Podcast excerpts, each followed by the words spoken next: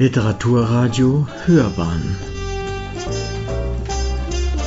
Abseits vom Mainstream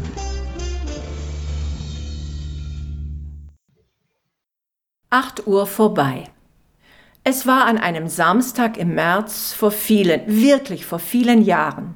Die Sonne schien zum ersten Mal richtig warm, der Himmel azurblau, der letzte Schneematsch trocknete rasch, und ich hatte mir einen Platz an einem kleinen, runden Tisch im Café in der Fußgängerzone ergattert. Es war dort knallvoll. Ich setzte mich so, dass die Sonne genau im rechten Winkel auf mein Gesicht scheinen konnte und schloss die Augen. Ich hatte mich auch erstmals mit Sonnencreme eingeschmiert. Vermutlich glänzte ich wie eine Speckschwarte im heißen Öl. Gerade als ich anfing, das Bitzeln der Sonne auf meinem Gesicht zu spüren, wurde es dunkel. Ich öffnete die Augen und vor mir stand ein Mann. Und was für ein Mann! Er fragte höflich, Gestatten, ist hier noch Platz? Ja, so fragte man damals, und ob hier noch Platz war. Ich bat ihn, sich zu mir zu setzen, und wir kamen auch gleich in ein Gespräch. Was heißt Gespräch? Ich war mehr damit beschäftigt, mir diesen Mann anzusehen. Seine großen Augen, sein Lachen, seine Stimme.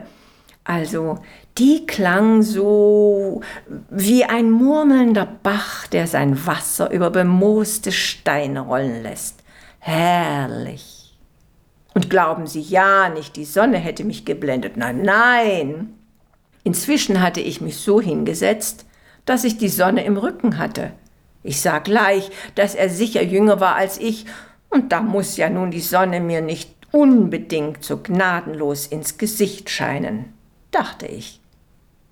Ja, und seine Hände waren so schön, so feingliedrig, als hätten sie nie eine schwere Arbeit vollbracht.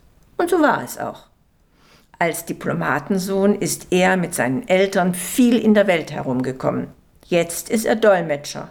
Ich weiß nicht, wie viele Sprachen er spricht, aber er musste am nächsten Tag nach Uganda fliegen. Dort wartete eine längere Arbeit auf ihn. Wir redeten beide ununterbrochen miteinander und er versprach mir, mich mal von dort unten anzurufen. Wir tauschten unsere Adressen. Er hieß Walter so und so. Nach etwa sechs Wochen würde er zurückkommen und dann würde er sich sofort bei mir melden. Versprochen. Er hat sich nicht gemeldet. So langsam verdrängte ich auch die Erinnerung an ihn. Schließlich hatten wir ja nur eine Stunde miteinander geredet. Aber dann, an einem Dienstag im Mai, morgens klingelte das Telefon. Hallo? Hallo? Wer ist da? Ich, ich kann Sie nicht verstehen. Wie bitte? Walter! Sie? Äh, wie? Gut. Hallo, ja? Ja, ja, äh, ja, acht Uhr. Ja, ich freue mich. In der Leitung und weg war's. Und er hat doch an mich gedacht wahrscheinlich die ganze Zeit und konnte nur nicht anrufen.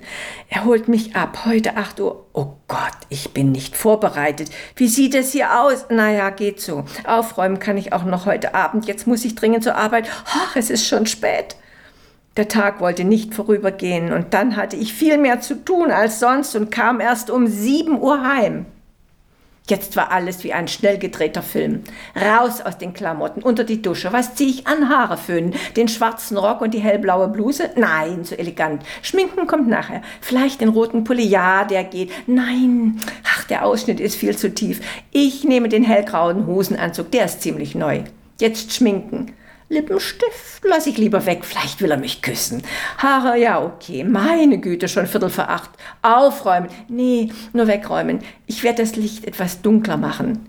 Ein Buch. Ja, ein Buch muss hier liegen, aufgeschlagen. Er soll denken, dass ich ganz, ganz lässig auf ihn gewartet habe.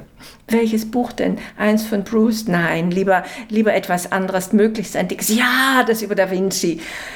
Ach, ich setze mich in einen Sessel. Das sieht gut aus. Ach, Quatsch.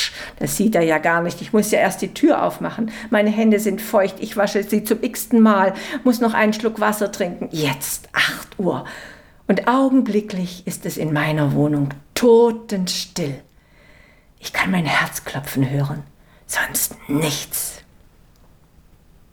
Jetzt, ich höre die Haustüre, sie knarrt, wenn sie geöffnet wird. Stille, nein, das war er nicht. Ist ja auch gerade erst acht Uhr. Aber jetzt, ja, jetzt, das ist er, sie knarrt wieder. Auch nicht. Ach, ich höre die schrille Stimme meiner Nachbarin und noch andere Leute vom Haus. Wieder Stille. Ich warte. Acht Uhr vorbei. Neun Uhr. Zehn Uhr. Er kommt nicht. Männer! Warum habe ich mich nur so verrückt gemacht? Na ja, wenn man schon Walter heißt. Oder vielleicht ist ihm etwas passiert? Ich könnte ihn ja anrufen. Ja, ich werde ihn anrufen. Ich habe ja seine Nummer. Ah, wo ist jetzt nochmal seine Visitenkarte? Wo habe ich sie bloß? Also heute geht alles schief. Na, dann nicht. Gute Nacht mal, Lisa. Am nächsten Tag war mein freier Nachmittag. Nun, ich habe eine ganz seltene Angewohnheit, wenn es mir nicht gerade gut geht. Ich gehe in die Stadt und kaufe mir die tollsten Sachen.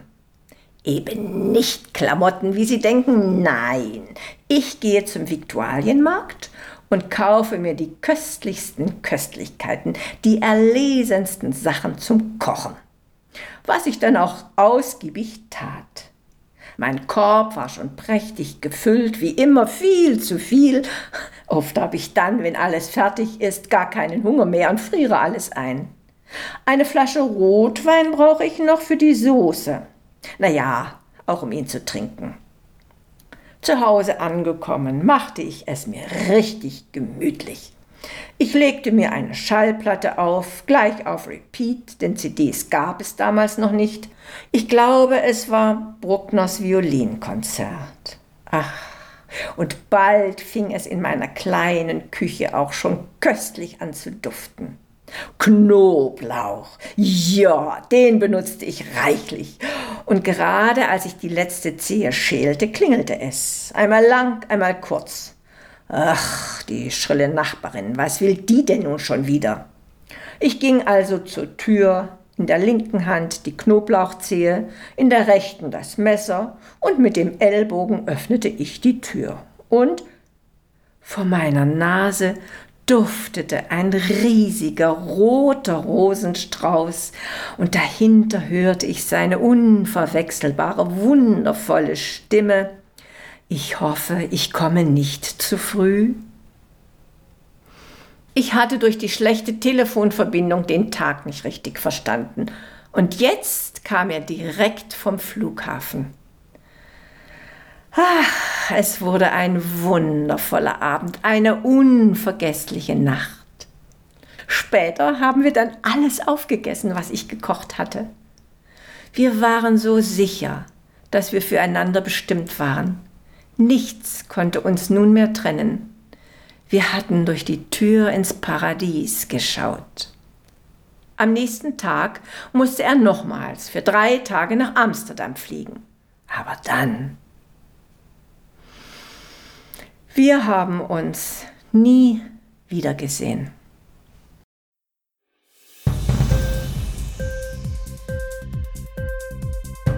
Hat dir die Sendung gefallen? Literatur pur, ja, das sind wir. Natürlich auch als Podcast. Hier kannst du unsere Podcasts hören.